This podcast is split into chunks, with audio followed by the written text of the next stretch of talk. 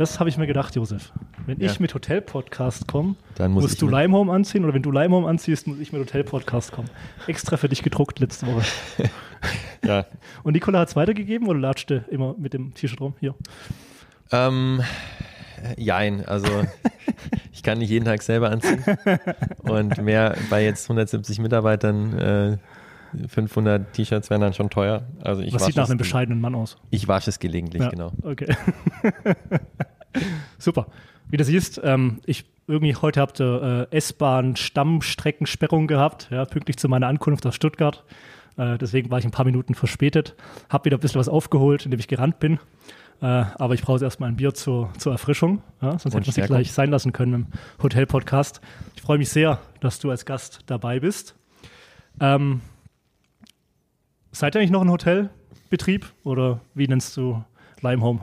Das ist eine gute Frage. Also ich den erstmal, Podcast mal kurz umbenennen. genau, also erstmal vielen Dank für die Einladung. Ähm, ich würde es mal so definieren, also wir bewegen uns auf jeden Fall im Hotel-Space. Ähm, Also wenn wir uns unsere Kunden ansehen, dann sind wir einfach sehr häufig eine Option ähm, für den klassischen zwei bis drei Tagesaufenthalt. Das heißt, wir sind im Relevant Set zwischen einem Mittelklasse-Hotel und dann eben Limehome als, als, als Ja. mögliches Angebot. Ähm, wir selbst sehen uns als Hospitality Company ähm, und mit Sicherheit auch als technologiegetriebene Hospitality Company. Und ich glaube, das fast, umfasst dann auch alles, was wir tun. Okay. Die Idee kam dir wann und wo? Ähm, ich glaube, man kann immer schöne Gründerstories sich, Ja. Über, sich überlegen. Aber jetzt sind wir ja unter Ähm, uns hier. Genau, also unter uns, glaube ich, war es ein sehr, sehr iterativer Prozess. Ähm, und die Idee in sich Die Frage ist ja auch immer, will man gründen und arbeitet darauf hin und wägt verschiedene Geschäftsideen oder Märkte äh, ab?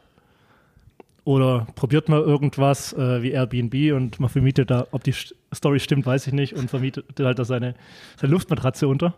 Und daraus wird ein Milliardenunternehmen. Das ist halt, gibt verschiedene Herleitungen. Ja? auch wie man zum Gründer wird. Äh, Ich genau, habe ja auch schon das eine andere gegründet. genau. Also ich glaube, äh, die, die Leute, die halt mit zwölf äh, zu ihren Eltern sagen, ich will Gründer werden und dann darauf hinarbeiten, die waren mir tatsächlich selbst immer ein bisschen suspekt. Ähm, war auch bei mir tatsächlich nicht so, sondern es war immer so eine Ansammlung an aus vielen Zufällen. Mhm. Ähm, und ich bin einfach eine sehr kompetitive Person, manchmal zu kompetitiv beim Tischtennis-Spielen. Ähm, und es hat sich einfach am Ende ergeben. So, wie kam es jetzt konkret zur Idee? Ähm, ich war fünf Jahre bei McKinsey, ähm, bin einfach sehr, sehr viel gereist und habe auch festgestellt, dass es interessanterweise jetzt außerhalb von einem Loyalty-Programm, das man bei den großen Ketten bekommt, natürlich immer sehr verlockend ist dann für die privaten Reisen, Mhm. für mich selbst sehr wenige Angebote gab, die erschwinglich waren und mit denen ich mich auch identifizieren konnte und die ich auch selber gerne gebucht habe. die du Ähm, einfach cool fandst. Ja. Genau. Genau. Schwinglich war ja nicht das Thema. Du warst ja geschäftlich unterwegs, oder?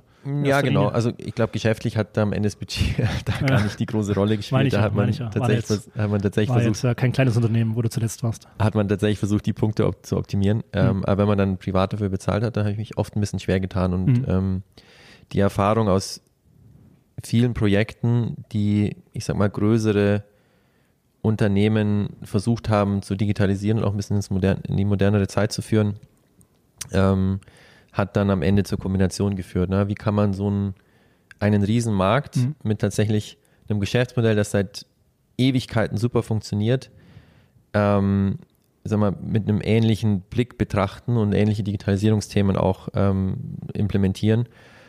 Und das war eigentlich so die, das große Thema. Und dann sind einfach Gespräche geführt worden. Ähm, wir hatten natürlich auch sehr früh mit Picos Capital einen Investor, der genau das in verschiedenen Industrien auch macht, ähm, mit an Bord. Wir hatten auch sagen wir mal, gute persönliche Kontakte dort. Äh, und dann hat man gemeinsam an eine Idee gearbeitet und typischerweise Also sogar mit dem ersten Investor an der Idee gearbeitet. Genau. Ganz spannend. Ja. Genau, wir haben uns entschieden, einfach, wir, wir testen mal so ein bisschen das Wasser. Ähm, was kann man tun? Haben sehr frühe, ich sag mal, ähm, Objekte dann auch im Kleinen ähm, ausgerollt und versucht, Mhm. wie, das, wie das eben ankommt und wie es funktioniert. Damals schon als unter der. Brand oder war das so im Stealth-Modus?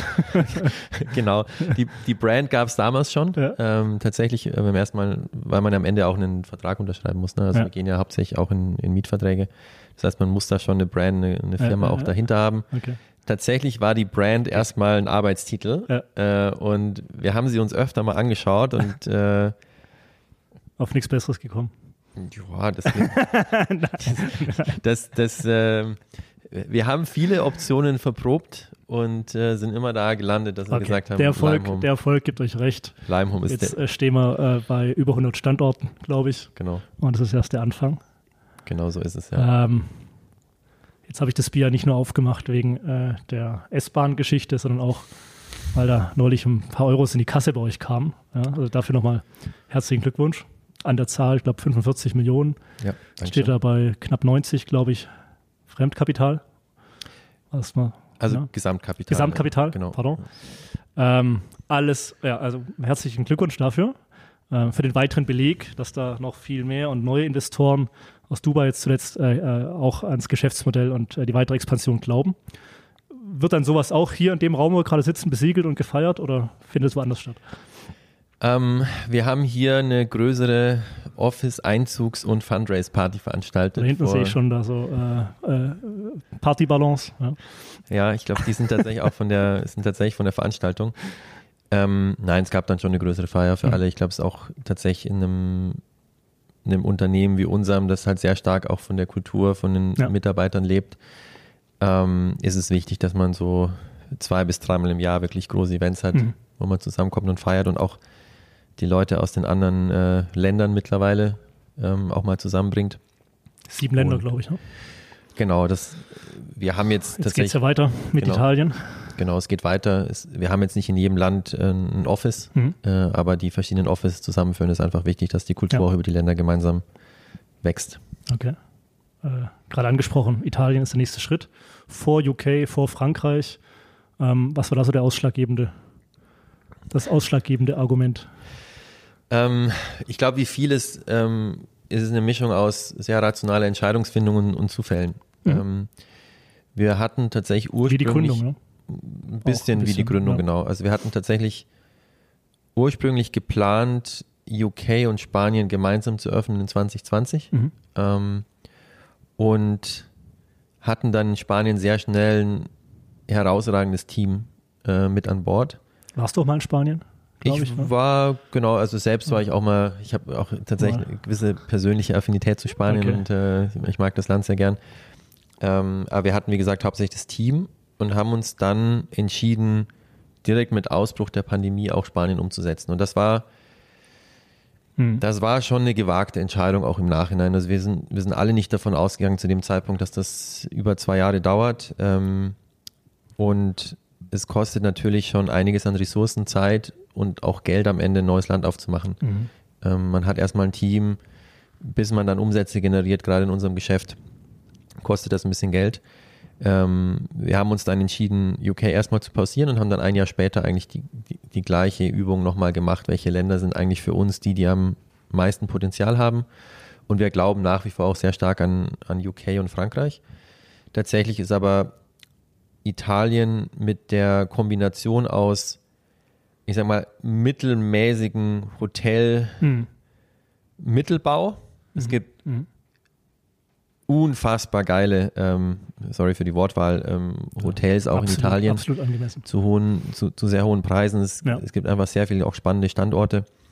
Ähm, aber der Mittelbau ist, ist, ist in Italien tatsächlich noch optimierungsbedürftig und es fehlt halt oft einfach die Konsistenz und die äh, einheitlichen Qualitätsstandards. Mhm. Und die Kombination aus dem Markt mit relativ hohen ADRs, durchaus Potenzial noch im Mhm. Real Estate-Markt, vielen Leuten, die auch in Italien aktuell investieren wollen. Ähm, und eben sehr vielen Standorten, die wir extrem spannend finden dort. Ähm, ich glaube, so ein Rom und Mailand stehen immer im Fokus von vielen internationalen Investoren auch.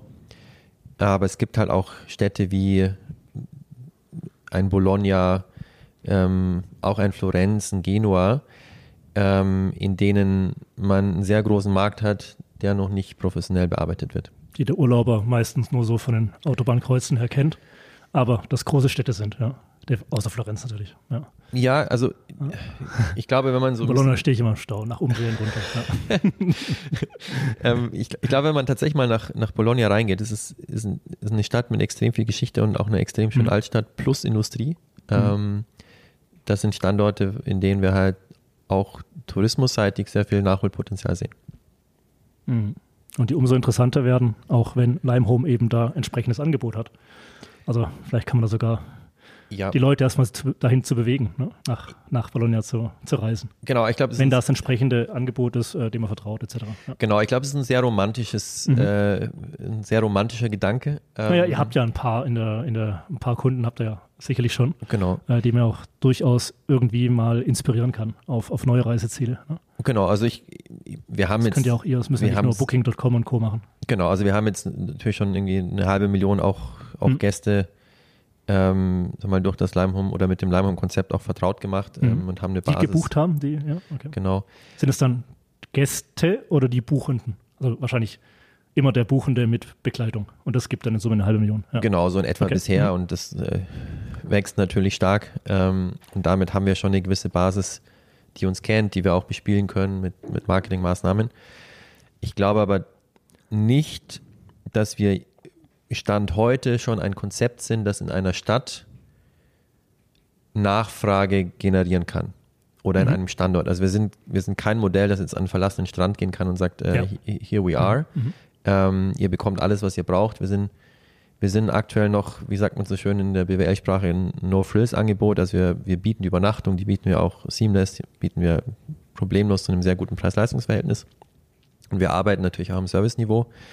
Es wird aber immer so sein, dass wir zumindest Extended Services nicht selbst anbieten werden. Mhm. Wenn wir über Gastronomieangebote sprechen, ähm, da ist nicht unser USP. Das heißt, wir müssen auch in einen Markt gehen, wo schon entsprechend auch Angebot da ist. Ähm, Also geht beim Frühstück los, sage ich mal, im nahen Umfeld und darüber genau, hinaus. Ja. genau so ist es. Und ähm, ich glaube aber, dass ein, Würde aber sowas auch über Limehome mitverkauft werden können? Oder wird es schon? Genau, also da gibt's, das gibt schon. Es Mhm. gab auch einige Tests, äh, wie man das am besten umsetzt. Die Komplexität an der Stelle ist tatsächlich, sobald man es mitverkauft, Mhm. hat man zwar sehr viele Vorteile, weil ein Geschäftsreisender natürlich in der Abrechnung dann äh, ähm, sagen wir mal, gewisse Benefits auch mit, mit sich zieht. Man ist aber für die Qualität Ja. des Angebots selbst verantwortlich Mhm. äh, und muss dann auch in Kauf nehmen, dass man auch mal einen schlechten Review bekommt, Mhm. weil der Partner vielleicht Mhm. nicht alles richtig umgesetzt hat. Dann ist Okay. auch ein Café mal geschlossen Ja. und da wird es tatsächlich komplex. Kannst du nur schwer beeinflussen oder Genau. aktuell halten. Und da ist eine einfache Empfehlung, hey, bei uns gibt es Bäckerei äh, um die Ecke. Eben genau. das risikolosere. Erstmal. Erstmal, Erstmal. Aber wer weiß, vielleicht tut sich auch da was, was Neues auf. um, um in die Details zu bringen, ähm, die Frage, wie viel Zeit wir heute haben, Josef. Klar. Jetzt bleiben wir am Frühstück hängen, aber gerne, mach Details. nein, also Details weiter. wir haben da ja ein relativ großes äh, Team auch an, an Softwareentwicklern oder Ja. auch Data Scientists und So das- 35 an der Zahl, glaube ich. Ne? Ja, genau. Das Hast du gerade gesagt, dass eine äh, Entwicklerparty hat hier stattgefunden. Wir sind ja hier im, im neuen Office seit zwei Monaten, hast du gesagt, zweieinhalb Monaten, ne? äh, in der Nähe vom Münchner Ostbahnhof. Und äh, ja, muss ich sagen, war schon ein schöner Spirit hier äh, unter den Kollegen zu erkennen. Ne? Ja, das ist so. Soll ich noch kurz aufs Frühstück vielleicht eingehen? Ich will dir nicht ins Wort fallen, das Ähm, mache ich manchmal. Nein, Tut mir leid. äh, sehr gerne. Also ich glaube, das beschreibt tatsächlich ein bisschen, ein bisschen auch unsere Entscheidungsfindung. Und ich würde würd jetzt mal zwei Beispiele auch rauspicken. Das eine ist tatsächlich die, die Frühstücksthematik. Ähm, wenn wir so einen Test starten mit einem Frühstück, dann sehen wir halt sehr schnell, wie viele Klicks wir bekommen, dadurch, dass wir ein zusätzliches Frühstücksangebot mit anbieten. Ja. Äh, und dadurch, dass wir unser Pricing auch so dynamisch gestaltet haben, sehen wir, was ist die Zahlungsbereitschaft für ein, für ein zusätzliches Serviceangebot, was sind die Kosten für uns, können wir es margenseitig abdecken, was ist die Implikation für Reviews, weil wir halt Mhm. wirklich jede Buchung komplett durch die Journey auch nachverfolgen können. Und wir haben schon gesehen, äh, Frühstück mit anzubieten, hat für uns einen positiven Effekt auch nach Kosten auf die ADRs. Mhm. Und deswegen ist das auch eines der Hauptthemen, die wir angehen werden. Ich glaube, man muss halt am Ende genau schauen, wie kriegt man Qualitätserwartung und ich sag mal Umsatzziele da übereinander gelegt. Ähm, und äh, entsprechend werden wir da auch Ressourcen reinstecken. Mhm. Okay. Ein zweites Beispiel würde ich tatsächlich noch gern geben. Da freue ich mich sehr drauf. Wir, wir werden den Standort nämlich morgen tatsächlich live nehmen. Wir hatten, wir haben einen Standort, in dem wir auf drei Etagen identische Grundrisse haben. Das ist bei uns äh, bei vielen Conversions nicht, nicht unbedingt selbstverständlich. Und wir haben dort jetzt auch einen Test gefahren, dass wir auf allen drei Etagen komplett unterschiedliche Designkonzepte ausrollen, Mhm. in quasi den gleichen Zimmern. Ähm, Das ist auch für uns operativ leicht umsetzbar, es sind die gleichen Lieferanten, ähm, auch im Rollout ist es, ist, ist es relativ einfach.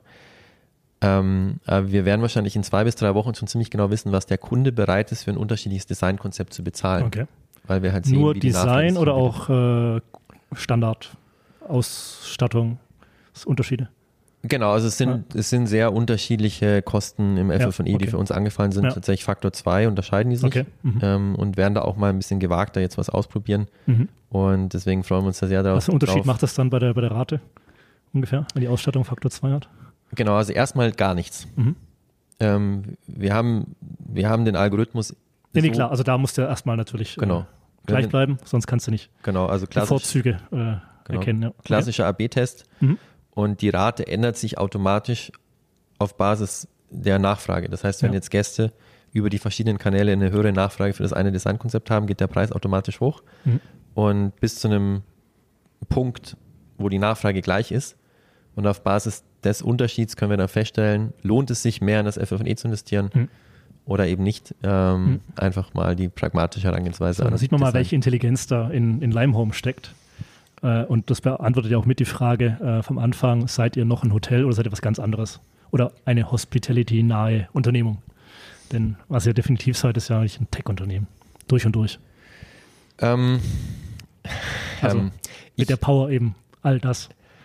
Ist eine sehr, sehr spannende Diskussion. Also ich, ich würde uns nicht als Tech-Unternehmen bezeichnen. Für mich ist ein Tech-Unternehmen eines, das Software verkauft Mhm. und das fast ausschließlich an einer neuen Technologielösung arbeitet. Okay. Wenn ich jetzt als Gast auf uns drauf schaue, dann bekomme ich das gar nicht mit. Ich, ich buche eine, eine Unterkunft Mhm. und mir ist es ehrlicherweise relativ egal, was die da im Hintergrund machen. Ich will ein schönes Zimmer, das muss Ja. funktionieren. Mhm. Deswegen glaube ich, wir sind ein Hospitality, also ein technologiebasiertes Hospitality-Unternehmen. Okay. Wir, die Technologie hilft uns, effizienter, kostengünstiger zu operieren und vor allem schneller zu lernen. Mhm. Und das, glaube ich, unterscheidet Schneller uns zu lernen, ein bisschen. en- genau, Entscheidungen zu treffen. Ja. Entscheidungen zu Beispiel haben wir treffen. gerade ge gehört mit dem Genau. Frühstück und dem Design. Ja, Genau, und okay. das hilft uns, glaube ich, so ein bisschen aus in diese Industrie, die extrem lange Entscheidungszyklen Mhm. hat. Ein Mhm. neuer Standort, der ist für 20 Jahre unter Vertrag.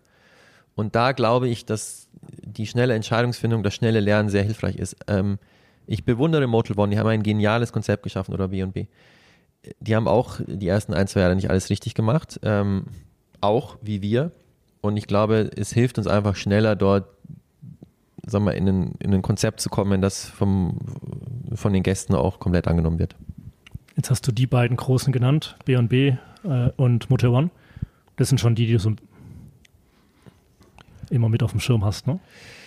Ähm, Oder wo du sagst, naja, man muss ganz ehrlich sein, da lässt sich Kundschaft noch holen bei den Gästen. ich, ich glaube, es gibt nicht diesen einen Wettbewerber, die, der Markt ist einfach riesig. Hm. Ähm, und er funktioniert eigentlich auch ähnlich wie so eine, eigentlich wie eine Börse, Angebot und Mhm. Nachfrage. Mhm. Wenn ich jetzt selbst nach Augsburg gehe, da gibt es halt 800.000 Gästeübernachtungen im Jahr. Jetzt muss ich selber mal Kopf rechnen. Man braucht wahrscheinlich 3000 Zimmer, um die Nachfrage zu decken, wenn ich es mal Mhm. übers Jahr Mhm. jetzt runterrechne. Das heißt, selbst an einem Sonntag sind wahrscheinlich 1500 der 3000 Zimmer belegt. Wenn wir jetzt mit einem Konzept reingehen, das 20, 30 Zimmer an einem Standort hat, Ja. ähm, dann sind das maximal 2% der Nachfrage an Ja, einem Sonntag. Ja. Das heißt, es ist nicht so, dass wir jetzt dann Gäste von einem B&B, Nee, nee, Motel One, Ja. äh, wie auch immer, äh, abgreifen, sondern wir sind halt ein, für gewisse Zielgruppen oft die einzige Option, wenn ich eine Familie bin, Mhm. die halt Platz haben Absolut, kenne ich. Habe auch zwei Jungs. Also Genau. die eine Küche braucht. Zwei kleine, ja. Ähm, und für andere sind wir halt ein gutes Preis-Leistungs-Verhältnis Mhm. für jemanden, der sonst auch mal zu einem Motel One geht und ein bisschen mehr Aus den Platz will. 2% der Nachfrage wird natürlich mehr, wenn man 18 Standorte hat, wie in Berlin. In Berlin. Aber ist eher die Idee, äh, mehrere Standorte zu haben oder größere, größere Standorte? In Berlin Oder bräuchte was ist, man. was ist leichter? Das ist auch die andere Frage in der Akquise. Ne? Oder mit wem sprecht ihr oder wie geht man da vor? Das interessiert mich ja. Also in Weil Berlin. 100 Standorte ist natürlich auch schon eine Ansage in vier Jahren. Äh, und bei den vier Jahren hat man zwei Jahre gehabt, wo man sich eigentlich nicht äh, begegnen durfte. Und das auf äh, verschiedene Länder verteilt. Also in Berlin braucht man natürlich auch mehr als äh, äh, mehr Apartments für 2% Marktanteil. Also da, da, da geht das schon deutlich über die 1000. Ähm, Die ihr dann habt, ne? Deutlich aktuell 1000. noch nicht. Also Ja. wir haben natürlich auf Gesamtunternehmensebene haben wir, sind wir aktuell deutlich über 3000 auch Mhm. unterschrieben. Okay. Ähm, aber der Berliner Markt ist einfach riesengroß, da, da kann man auch äh, sehr leicht 18 Standorte absorbieren. Jetzt das gefällt mir richtig gut hier bei euch. ähm, es gibt noch mehr im Kühlschrank. Wenn wir jetzt äh, zurück zum Expansionsprofil gehen, was uns ja auszeichnet, ist, dass wir eine extrem hohe Flexibilität in der Größe und in Assets auch haben. Mhm. Das heißt, wir gehen, ich sag mal, von 10 bis 150 Apartmentszimmer können wir an Standorte gehen. Okay. Das ermöglicht einerseits auch kleinere Standorte wie in Rottenburg, äh, wie in Bodenmais, die ich jetzt selbst nicht unbedingt auf dem Schirm gehabt mhm. hätte im Vorfeld, wenn man nicht einmal auf die Zahlen schaut. Und 10 ist nicht viel. Genau, und 10 ist auch dort. Das kann viel. ein Gasthof sein, also wird es nicht sein, aber könnte es sein. Genau, das könnte es ja. auch sein. Und andererseits sind wir damit auch in der Lage, in, in Mixed-Use-Gebäude zu gehen, ähm, die man auch für den Eigentümer dann, sagen wir mal, mietzeitig optimieren kann. Die Erdgeschossfläche ist halt oft optimiert mit Retail oder mit einer Gastronomie. Mhm. Man kann auch tatsächlich in Gebäude gehen, wo dann in oberen Etagen auch Wohnen ist ähm, ja. und wir halt quasi die, die gewerblichen Zwischenmieter sind. Das bietet uns sehr viele Optionen zu wachsen an vielen Standorten und wir haben mal technologiegetrieben jetzt auch eine Betriebsinfrastruktur geschaffen, die uns ermöglicht, das relativ ähm, ich sag mal, aufwandsreduziert zu betreiben. Mhm. Auch live zu nehmen. Genau. Also, also der ganze Genau, der Live, ja. der Live-Gang-Prozess ist tatsächlich eigentlich komplett ähm, ein Standardprozess. Ähm, du sagst, nehmen wir live. Früher hat man mal gesagt, wir öffnen ein neues Haus. Ja, genau, also ich, einer der Unterschiede. Wir haben auch darüber nachgedacht, mal eine Opening Party zu machen, aber wir machen halt, dann müssten wir halt zwei bis drei Opening Partys ja. im Monat machen und ähm, wie viel? Zwei bis drei. Zwei bis drei, ja. In, in jedem Land. Hm. Ähm, zurück zu den Aufwandtreibern. Ähm, Du hast immer so viel Informationen in deinen Fragen, dass ich eigentlich grenzenlos reden könnte. Woher weißt du immer? Ähm, warum, warum immer? Du kennst mich doch gar nicht. ähm, zu den Aufwandtreibern. Ich komme auch im Frühjahr nochmal. Das, der Aufwand ist tatsächlich meistens in der, in der Standortvertragsverhandlung. Ja. Man braucht einen Expansion Manager, die Prozesse ziehen sich dann schon immer ähm, und wenn wir jetzt unsere Expansion Manager effizient steuern, dann ist es natürlich einfacher, einen Vertrag mit irgendwie 100 Apartments äh, zu mhm. managen, zu mhm. steuern, als irgendwie jetzt 15 für 7 oder so. Deswegen legen wir da schon eine gewisse Grenze ein. Für den laufenden Betrieb macht es tatsächlich kaum Unterschied. Ähm, ansonsten halt Finance, Reporting, da ist, hängt immer ein gewisser Rattenschwanz dran, aber das ist eigentlich so weit automatisiert, dass es kaum Aufwandtreiber ist. Mhm. Kommen wir vielleicht mal zum Mensch. Mensch. Josef Vollmeier. Mit Doktortitel sogar. Für was gab es den? Ja, äh, eine Promotion. äh, nee, an der Uni Mannheim. Ähm, war dort am Lehrstuhl und war tatsächlich auch mal eine Option, die akademische Karriere einzuschlagen. Also nach dem BWL-Studium nehme ich mal an? Genau, ich habe BWL-Statistik studiert. Zu verlängern. genau, habe hab mich dann entschieden, am Lehrstuhl zu bleiben. Das ist äh, irgendwie auch so ein bisschen in, in, in der Familie äh, also dass man sich das mal anschauen muss zumindest. äh, nachdem ich da einen harten Kampf führen musste, auch mit okay. dem BWL-Studium, das war ein Schlag ins Gesicht also das war schon äh, das, das außer war, der Reihe. Das war ja. außer der Reihe und ähm, ja, war eine sehr gute Zeit, hat Spaß gemacht und äh, die wissenschaftliche Arbeit, glaube ich, äh, schadet nicht. Schadet nicht, hilft einem auch mhm. persönlich. Ähm, Magst verraten? Hatte das schon irgendwas Immobiliennahes, das Thema? Nein, gar nicht. Nein, gar nicht. Also war tatsächlich eine Finance, Marketing, Schnittstelle. Okay. Ähm, genau. Und danach ging es in die Beratung? Ja. Äh, direkt zu McKinsey oder noch woanders? Genau, gehen dann direkt, also direkt nach der Promotion zu McKinsey. Ähm, war eine super Da dann Zeit. schon der Gedanke, hey, irgendwann möchte ich mal was eigenes starten? Oder wann kam es jetzt? Weil mit zwölf Jahren war es ja noch nicht der Fall. Genau, mit zwölf war es noch nicht der Fall. Ähm, nach der Uni haben wir mal so ein paar Sachen ausprobiert. Das ist tatsächlich dann auch in einem erfolgreichen Unternehmen auch geendet, vor allem von, von Freunden. Ähm, also die Freunde waren erfolgreich oder du? Die Freunde waren erfolgreich. Ich habe dann von der Seitenlinie gut zugeschaut und am Anfang äh, ein bisschen, bisschen mitgearbeitet. ähm, der Gedanke war so ein bisschen im Hintergrund tatsächlich, aber ich, ich glaube, man wird, man wird Gründer, weil sich eine Gelegenheit ergibt, ähm, ja. weil weil man selber sich das zutraut, weil man vielleicht in ganz wenigen Fällen irgendwas gesehen hat, was noch keiner gemacht hat hm.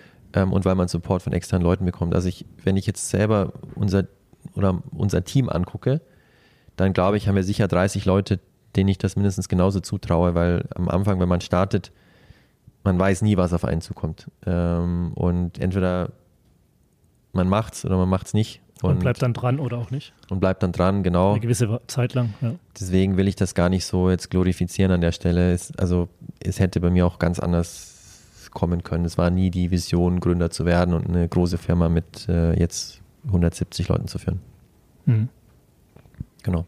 Nee, aber die richtigen Leute dann im Moment, um sich zu schauen, wenn du sagst, hier gibt es 30, die das auch hinbekommen hätten, ähm, das ist dann auch wieder eine Qualität, die nicht jeder hat. Und die eben zum erfolgreichen Unternehmertum, wie ich denke, ich bin jetzt keiner, aber dazugehört. Ähm, es ist. Inklusive Investoren, wo du sagst, die sind von Anfang an dabei gewesen und ja. ähm, haben das Produkt eigentlich mitentwickelt. Ja, genau. Das ist auch. Das ich meine, das ist äh, was, das finde ich smart. Also ich glaube, es ist Produkt tatsächlich. Und du hast ja, sorry, ja. falle ich das letzte Mal ins Wort, äh, ein bisschen Geld hast du am Anfang benötigt, um mal ein, ein, Haus auszustatten und zu starten. Genau, also das, ich, ich glaube, in, in dem Geschäftsmodell, in dem wir unterwegs sind, ist, ist ein gewisser Kapitalstock auch notwendig und ich glaube, fast alle Hotelspieler oder Hospitality-Unternehmen haben irgendwo, sag mal, Finanzierungsoptionen ähm, gehabt äh, zu Beginn, ähm, bis man eine Marke etabliert hat, bis man auch die Standorte bekommt, muss eine gewisse äh, finanzielle Sicherheit auch einfach da sein, ob das jetzt von Real Estate-Seite kommt, von einem, mhm. von einem Private Equity, Growth Investor oder halt aus persönlicher Hand, das ist immer ähm, das ist dann am Ende, ich glaube, zweitrangig. Ich glaube tatsächlich, dass diese Menschenführungsdimension, ähm, das ist gar nicht unbedingt meine Stärke. Ähm, und da habe ich auch nie gedacht, dass das so unfassbar entscheidend ist. Mhm. Aber da bekommt man glücklicherweise sehr viel Guidance. Äh, man lernt auch extrem viel mhm. äh, den, den ganzen Weg äh, entlang. Ähm, das ist aber mittlerweile fast das Entscheidendste, weil man man kann es halt einfach nicht mehr selber machen, so mhm. viel man will. Im Zweifel, wenn man zu viel selber macht, macht man es eher kaputt, mhm. weil die Leute sind halt in den Details deutlich stärker drin und irgendwann wird es so komplex, dass man es gar nicht mehr selber überschauen kann. Wie alt bist du jetzt? Äh, kurz überlegen, äh, 39. 39. Ja. Gottes Willen, das klingt schlimm. Gibt's, also früher, als ich mich da auch mehr mit so Startup-Geschichten äh, befasst hatte, gab es ja immer so die Samba-Brüder, sind immer noch groß im Spiel. Ja. Äh, aber die haben ja immer viel Copy-Paste gemacht aus den USA und sind dann eben der Player in Europa geworden und haben es dann wieder verkauft an die Amerikaner. Äh, gibt es dann so euren Bereich ähm, vergleichbare Unternehmen? Musst du jetzt nicht beim Namen nennen, aber gibt es die oder kam auch da Inspiration drüber? Ja, also als, als wir gestartet sind, tatsächlich haben wir uns den, haben wir den Markt uns gar nicht so genau angeguckt, weil wir halt selber erstmal explorieren wollten, in welche Richtung wir laufen. Mhm wir haben dann schon, schon gesehen, dass es sag mal, Spieler in dem breiteren Marktkontext gibt, die, die, die etwas Ähnliches bauen wollen. Ja? Ähm, also in den USA gibt es sicher einen Sonder. Ich glaube, über die Execution kann man, kann man sicher nachdenken, ähm, aber haben mit Sicherheit eine sehr starke Brand auch dort gebaut. Ähm, es gibt sicher in Selina, wir haben ja auch äh, ja. Mitarbeiter von Selina, die, die dort auch eine extrem spannende Marke gebaut haben. Ähm, und ja, dann, wie heißt er? Markus auch. Äh, ne? Genau, Magnus gibt es in Magnus, Deutschland, richtig, Magnus ja. Busch, genau, mit ja. dem machen wir auch ein bisschen was, aber es ist, ist, ja auch ein internationales Unternehmen, das in Panama gestartet mhm. ist. Ähm, und dann ein paar Monate nach uns ist ja auch, äh, glaube ich, Numa auf den Markt gegangen. Ähm, das tut aber der Szene eigentlich nur gut. Ich glaube. Du hast ja die Größe angesprochen und die. Genau, das, das, das ist das. Marktes. Genau, das ist das eine, das eine und am Ende der limitierende Faktor für unser Wachstum ist, ist aktuell der Supply. Das heißt, gute Standorte ja. zu finden. Und es hilft einfach, wenn es mehr etablierte Spieler gibt, die auch ein, so, mhm. so, solide die wirtschaften, ja. die mhm. das Segment mitentwickeln. Und deswegen ja. ähm, haben wir da eine gesunde Rivalität. Ähm, natürlich flucht man mal, wenn man um einen Standort kämpft. Ähm, aber in Summe ist das, glaube ich, sehr positiv für, für beide. Zuletzt äh, kam auch, oder ja, glaube ich, kam erst dazu ein Palast aus dem 16. Jahrhundert meine ich. Hast du mir erzählt? Wo war das? Ähm, ja, wir haben, ich, ich, muss das Jahrhundert, muss ich tatsächlich nachgucken. Ich habe nichts Falsches gesagt. klingt, klingt irgendwie kühl. Vom Mauerwerk her. Ja, und so, äh, ein Meter dicke Mauern und äh, genau unsere unsere Nied Sehr niedrige Türen. Ja, das, das aber große Fenster. Ist kein Gefängnis. ähm, unsere Standorte haben haben schon eine gewisse ähm, ich sag mal, Diversität. Diversität. Ja, ja, genau. Kann ich jetzt auch keine, Ähm, keine Linie erkennen erstmal. Was cool ist. Genau, also von innen ist es, ist Ja. es komplett standardisiert. Wir Ja. haben natürlich auch technische Ausbaustandards und, und ähm, die, das, das muss auch alles Mhm. passen. Ähm, aber wir haben zum Beispiel in Granada ein, ein- Gebäude, wie halt das klassisch gebaut ist, Ja. wie, wie die Granada alten Paläste natürlich aus Ja, der Zeit ja. auch sind, mit dem offenen Innenhof.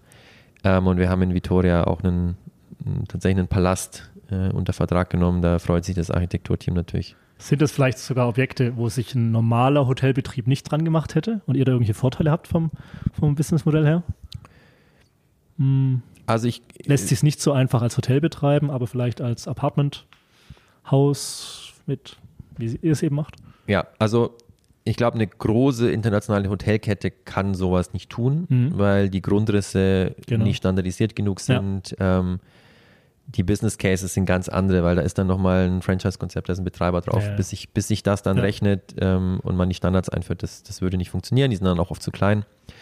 Ich glaube, so ein lokales Boutique-Hotel, Familienbetrieb, die könnten auch die Standorte teils selbst betreiben. Äh, aber jetzt, glaube ich, in einem, in einem skalierbaren Modell sind wir eigentlich die Einzigen, die sowas betreiben können, ja. Die Frage ist ja auch, ob für sowas dann der Familienbetrieb überhaupt heutzutage noch den Zuschlag bekäme, äh, wenn ihr auch anklopft. Denn äh, das tragfähigere Konzept etc. kommt natürlich von, von deinem Home, ja. Ja, die Marke hat einen Vorteil, das ist mit Sicherheit so. Ähm, und die Kapitalstärke Genau. ist, ist auch ein Vorteil. Es ist aber schon so, dass Lokalität auf Immobilienmärkten ein, ein wichtiger Faktor ist. Das ist auch einer der Gründe, weshalb wir sehr regional vorgehen. Also wir haben auch in Spanien ein komplett spanisches Expansionsteam. Wir haben jetzt auch in Italien Mhm. ein komplett italienisches Expansionsteam mit, den, mit der regionalen Ver Verwurzelung auch etabliert. Das hilft gemein, ungemein. Und wenn man jetzt ein, ein lokales Familienunternehmen ist, eine Familie dort, dann haben die teilweise auch Zugang zu Real Estate, äh, den auch wir wiederum dann nicht haben. Das Ja. heißt, ich, ich, ich glaube schon, aber es ist wieder die gleiche Geschichte wie vorher. Wettbewerb ist da, das ist auch gut. Ähm, am Ende ist es eigentlich relativ zweitrangig, ob man jetzt ein spezielles Objekt mal bekommt oder nicht bekommt, sondern es ist, glaube ich, die rationale Entscheidungsfindung, ein sehr effizientes und schlankes Modell und äh, ein gutes Produkt, das den Erfolg der Firma ausmacht ähm, und weniger ein Standort.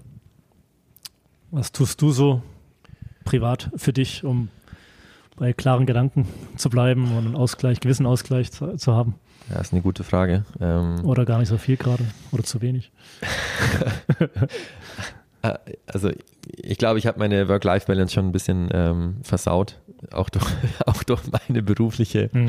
Vergangenheit. Gut, aber ist ähm, natürlich bei McKinsey auch ein hohes Tempo ähm, erstmal Genau. Und Ja. es ist nicht so leicht, aus dem Hamsterrad wieder rauszukommen. Also Mhm. ich, ich will jetzt in die Richtung gar nichts, gar nichts Falsches sagen. Es war eine extrem gute Zeit, kann es auch jedem nur empfehlen.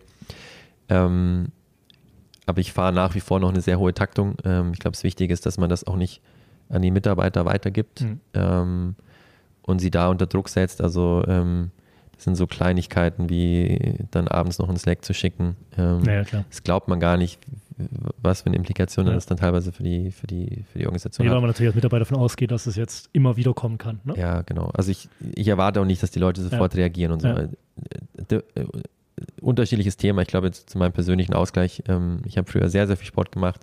Jetzt deutlich zu wenig Mhm. äh, für mein ähm, ja, Wohlbefinden, aber Mhm. so drei bis viermal die Woche versuche ich schon noch irgendwie Sport zu machen und das hilft dann auch an nichts zu denken. Super. Dann würde ich sagen, wir halten mal so die Fakten an der Stelle fest. 100 Standorte, sieben Länder und beim nächsten Update gucken wir. Genau so. Die 45 Millionen vielleicht nochmal.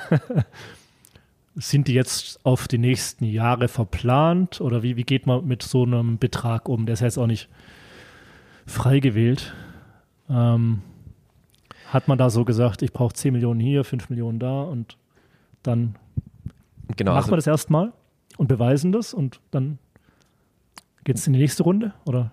Genau, also ich, es ist so, man geht in einen Fundraise-Prozess natürlich mit einem klaren Ziel, wie viel Kapital man für was Mhm. gerne ich sag mal, aufnehmen würde.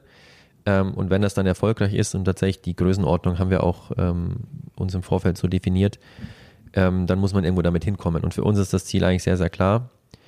wir sind mit dieser Runde komplett durchfinanziert in dem Wachstumsziel, das wir haben für die nächsten Jahre. Also was Mhm. heißt für die nächsten Jahre? Das Unternehmen trägt sich selbst. Ähm, Die Standorte, die wir aktuell betreiben, erwirtschaften genug Profitdeckungsbeitrag, dass wir jetzt äh, den gesamten Overhead auch damit finanzieren. Genau, ja. Das heißt, wir können das Geld komplett in, in Wachstum investieren. Mhm. Das ähm, Wachstum an der Stelle kann einerseits sein natürlich neue Länder. Das kann Genau, auch weil sein. der Standort an sich ist ja profitabel. Genau. Ähm, Äh, bei, bei, bei den Belegungszahlen im Schnitt, die ich so kenne von dir. Genau. Und das, Ja. das Wichtige ist tatsächlich, dass die, Stand, dass die Standorte so profitabel sind, dass sie den gesamten, die gesamte Zentrale auch abdecken. Dann sprichst ist, du von profitabel. genau. okay. Und das ist jetzt Und auch nicht schon nur der Fall. äh, die Pacht ist bezahlt. Genau. Das Ja. ist jetzt auch schon der Fall. Okay. Ähm, wir haben hier 50 Leute im Tech-Team, Mhm. die halt neue Lösungen entwickeln. Mhm. Und Wir die haben- musst du mit. Genau, Ja. die muss man natürlich auch mit abdecken. Und das Ja. ist, glaube ich, das, das Besondere an uns. Wir haben eigentlich alles zentralisiert und damit die Zentrale auch quasi abgedeckt ist, braucht man eine gewisse Anzahl an Apartments, an Units. Ja. Ähm, und wir sind jetzt in der Größenordnung, dass das gecovert, gedeckt ist. Das heißt, zukünftige Apartments machen die Profitabilität des Unternehmens deutlich, deutlich besser, Ja. Weil nur ein ganz kleiner Bruchteil des Teams, das wir haben, tatsächlich für den, für den aktuellen Betrieb notwendig ist. Mhm. Ähm, zurück zum Fundraise. Wir sind eigentlich jetzt unabhängig von Finanzierungen. Mhm. Ähm, wir haben noch eine Pipeline an Objekten, die mehr als doppelt so groß ist als das, was wir aktuell betreiben. Okay. Das heißt, die Umsätze wachsen automatisch. Wir wachsen, Also 100 plus 100?